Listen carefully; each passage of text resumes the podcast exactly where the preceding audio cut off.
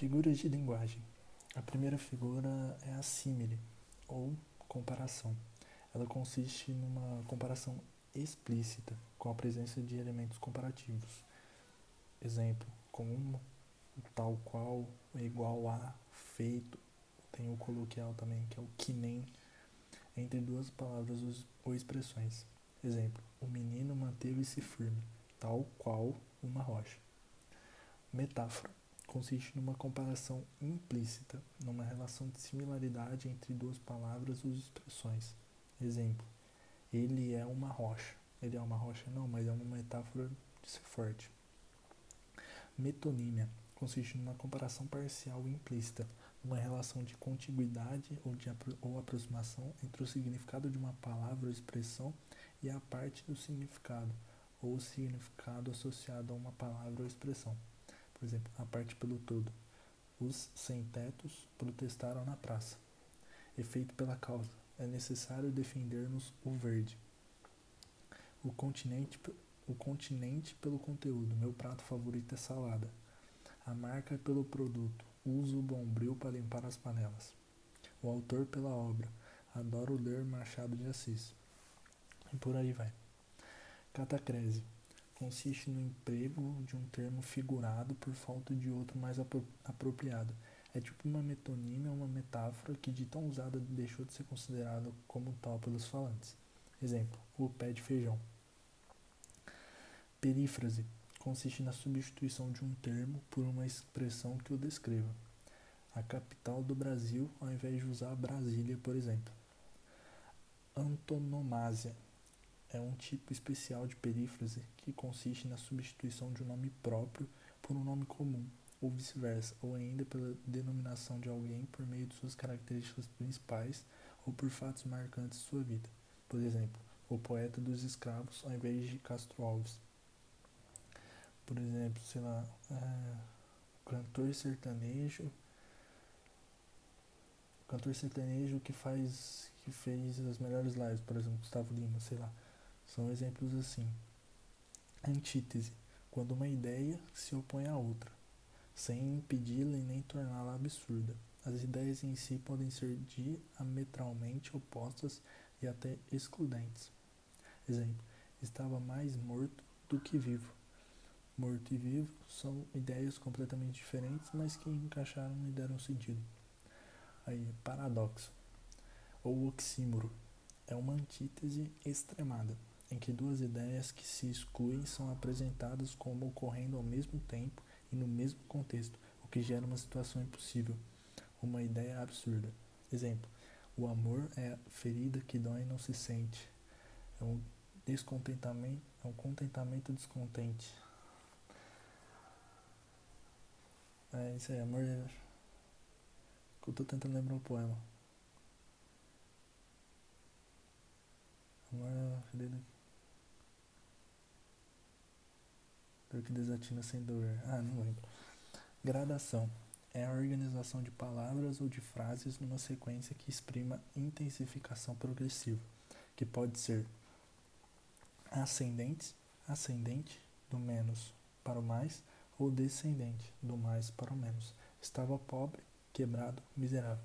Perceba que tem uma linearidade negativa ou positiva, vamos dizer assim. Então ele estava pobre, estava quebrado, estava miserável, foi decaindo. E isso é a gradação. Pleonasmo consiste na repetição desnecessária por meio de um sinônimo ou expressão sinônima de uma ideia já expressa de maneira completa. Exemplo: houve divergências de opiniões e controvérsias. Por exemplo, ele já tinha dito divergências e não precisava repetir o controvérsias. Prosopopeia quando um ser inanimado é apresentado como um animal, ou quando um ser inanimado ou um animal é representado como um ser humano. No primeiro caso, a prosopopeia é chamada de animismo, que é transformar em animal. No segundo caso, é de personificação ou antropomorfização. Exemplo, o vento rugia. O vento transformando um ser inanimado em animal. Meu cachorro me sorriu latindo. Quem sorriu? Os seres humanos. Mas ele transformou o cachorro, falou que o cachorro estava sorrindo. Sinestesia consiste na associação de palavras referentes a dois sentidos distintos, audição e visão, visão e tato, tato e paladar, paladar e olfato, etc. Ele tinha uma voz sombria, voz, é, voz é audição, né? Voz é audição, sombria visão. Então ele mistura duas, dois sentidos distintos. Eufemismo consiste na substituição de um termo desagradável ou inaceitável por um termo mais agradável ou aceitável. Já era um senhor. Senhor, um termo não aceitável, seria velho. Então, para você amenizar a frase, coloca senhor. Hipérbole consiste no exagero ao se afirmar alguma coisa com intuito emocional ou de ênfase. Chorar um rio de lágrimas. Apóstrofe a invocação de uma pessoa ou algo, corresponde ao vocativo na análise sintática e é utilizada para dar ênfase à expressão Deus, ó Deus, onde estás que não responde? Elipse consiste na supressão de parte da frase, usada por bons autores, intensifica e valoriza a porção restante do discurso. Nós, entre parênteses, saímos da confeitaria com um pedaço de felicidade. Por que saiu com um pedaço de felicidade? Porque você comprou algum doce, alguma coisa. Zilgma consiste na supressão do verbo. É uma característica compartilhada pela estilística literária e pela estilística da fala, onde ocorre frequentemente. Vieira vivia para fora, para a cidade, para a corte, para o mundo. Bernardes para a cela, para si e para o seu coração. Então, ao invés dele repetir o vivia, ele ocultou o vivia. Então, ele vivia para fora, vivia para a cidade, vivia para a corte. Então, ele ocultou com uma zilgma. Anáfora consiste na repetição de palavras no início da frase ou versos, seguidas ou muito próximas. Pense nas crianças mudas tele, telepáticas. Pense nas meninas cegas inexatas. Pense nas mulheres. Pensem, pensem, pense. A literação consiste na repetição de sons consonantais, vozes veladas, veludosas vozes, volúpia de violões, vozes veladas. Repetição do V. Assonância consiste na repetição de vogais. São prantos negros de fumas, caladas, mudas, soturnas. Assíndeto. Síndeto significa conjunção. Portanto, assíndeto nada mais é que a ausência de conjunção. Ele tocava, bulia, arfava e ela dormia. Por exemplo, se eu fosse usar a conjunção, ele tocava, ele bulia, ele arfava e ela dormia.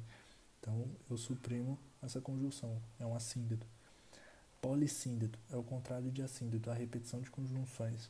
Ele tocava e bulia e arfava, ela dormia. O E, conjunção E repetida. Hipérbato, qualquer inversão na ordem natural de termos no enunciado, a fim de conferir-lhe especiais efeitos e reforço de sentido. Por exemplo, a ordem canônica é sujeito, verbo, complemento. No hipérbito, geralmente você inverte, você coloca complemento primeiro, depois sujeito verbo, complemento, verbo sujeito e faz assim. Exemplo, sua alma, nunca vi. O correto seria nunca vi sua alma.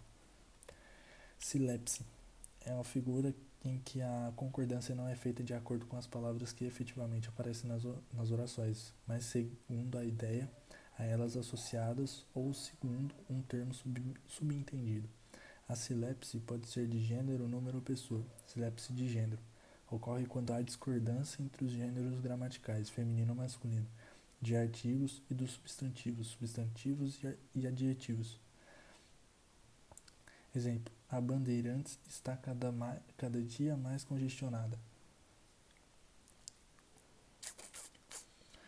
Silepse de número é um tipo de sinapse em que ocorre discordância envolvendo o número gramatical, singular ou plural.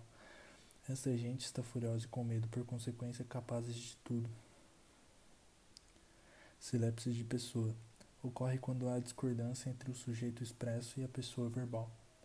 Os brasileiros choramos a derrota da seleção.